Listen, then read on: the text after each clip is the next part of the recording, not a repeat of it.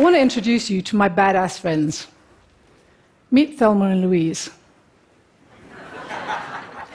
I'm passionate about cows, and although they've been getting into a lot of crap lately due to methane emissions and climate change, I hope that I can redeem their reputation in part by showing you how incredibly important they are in solving one of the world's biggest problems food security, but more importantly for Africa, its resultant childhood stunting. Stunting, nutritional stunting, manifests itself in a reduction of growth rate in human development. And according to UNICEF, stunting doesn't come easy, it doesn't come quickly. It happens over a long period of time during which a child endures painful and debilitating cycles of illness, depressed appetite, insufficient nutrition, and inadequate care. And most kids simply can't endure such rigors. But those that do survive, they carry forward long term cognitive problems as well as losses of stature. The numbers of stunted children under the, eh, under the age of five in most regions of the world has been declining.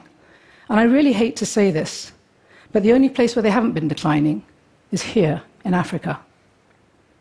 Here, 59 million children, three in 10 in that age group, struggle to meet their genetic potential, their full genetic potential. Protein is one of our most important dietary requirements, and evidence shows that lack of essential amino acids, the building blocks of proteins, in young children's diets can result in stunting. Essential amino acids are called essential because we can't synthesize them in our bodies. We have to get them from our foods. And the best sources are animal derived milk, meat, and eggs. Most protein consumed on the African continent is crop based. And although we have millions of smallholder farmers rearing animals, and livestock production is not as easy as we think. The big livestock gaps between rich countries and poor countries are due to poor animal health. Endemic livestock diseases, some of them transmissible to humans, threaten not only livestock producers in those poor countries, but all human health across all countries. This is a global pathogens network. It shows the pathogens found across the world according to the Enhanced Infectious Diseases Database. And it shows those pathogens that share hosts. In a nutshell, we share pathogens and thus diseases with the species we live closest to, our livestock. And we call these zoonotic diseases. Recent reports show that the deadly dozen zoonotic diseases kill 2.2 million people and sicken 2.4 billion people annually. And Jimmy says the greatest burden of zoonosis falls on 1 billion poor livestock keepers. We totally underestimate the importance of our smallholder farmers. We're beginning to recognize how important they are and how they influence our medical health, our biosafety, and more recently, our cognitive and our physical health. They stand at the front line of zoonotic epidemics. They pretty much underpin our existence. And they need to know so much, yet. Most lack knowledge on livestock disease prevention and treatment. So, how do they learn? Apart from shared experiences, trial and error, conventional farming extension services are boots on the ground and radio expensive and hard to scale in the face of population growth. Sounds pretty gloomy, doesn't it? But we're at an interesting point in Africa, and we're changing that narrative using innovative solutions, riding across scalable technologies. Knowledge doesn't have to be expensive. My company developed an agricultural platform called iCow. We teach farmers best livestock practices using SMS over simple low end phones. Farmers receive three SMSs a week on best livestock practices, and those that execute the messages go on to see increases in productivity within as short a time as three months. And those, the first increases in productivity, of course, are improved animal health. We use SMS because it is retentive.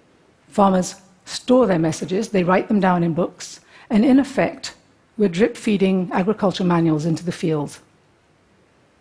We recognize that we are all part of the global food network producers and consumers, you and me and every farmer. And we're focusing now on trying to bring together producers and consumers to take action and become, take responsibility for not only food security, but for food safety. This beautiful animal is an African Asian Sahiwal crossed with a Dutch Fleckvieh. She's milkier than her Sahiwal mum, and she's sturdier and more resistant to disease than her Fleckvieh father. In Ethiopia and Tanzania, the African Dairy Genetic Gains Program is using SMS and cutting edge genomics in pioneering Africa's first tropically adapted dairy breeding centers and dairy performance recording centers. Farmers contribute their data, their production data, milking records, breeding records, and feeding records to the ADGG platform. This data is synthesized through algorithms from some of the top livestock institutions in the world before it lands back in the farmer's hands in actionable SMSs. Customized data, customized responses, all aimed at increasing productivity based on the potential on the ground. We're at a very interesting place in agriculture in Africa. By the end of this year, we'll have almost 1 billion mobile phone subscriptions. We have the power in our hands to ensure that livestock production systems are not only healthy, productive, and profitable, but that farmers are knowledgeable, but more importantly, that our farmers are safe. Working with smallholder farmers is one of the best ways to guarantee food security. Working with smallholder farmers is one of the best ways to guarantee each and every child their full opportunity and ability to reach their full genetic potential.